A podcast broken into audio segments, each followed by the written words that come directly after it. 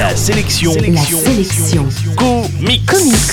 Salut, c'est Matt, l'animateur qui fait la fortune de ton dealer de BD. Et la sélection comics aujourd'hui, c'est Stanley's Alexa, une série scénarisée par Stanley, le gentil papy des comics. Alexa est une employée de la Fantasy Factory, un éditeur de comics comme les autres, mais qui va assister à l'apparition sur Terre de vrais super-héros, deux géants en collant blanc typiques des comics qui aident la population et se bagarrent avec un méchant armé et avec des terroristes.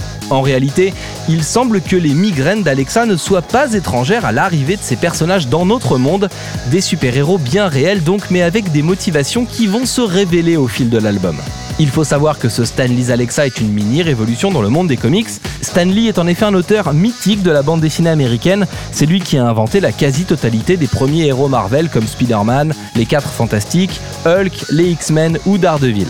Libéré de ses engagements avec Marvel depuis quelques années, Stanley a scénarisé quelques comics qui se sont révélés assez mauvais, ce qui tranche avec ce Stanley's Alexa qui lui est assez bon. Même si le livre vient de sortir chez Organic Comics, c'est une sorte de Madeleine de Proust moderne qu'on trouve dans ses pages, avec une histoire traditionnelle et un style graphique un peu à l'ancienne, mené par plusieurs dessinateurs comme Dave Gibbons, le dessinateur de Watchmen, mais aussi John Royle ou le français Chris Malgrin, qui réalise grâce à ce projet son rêve de gosse, bosser avec le légendaire Stanley.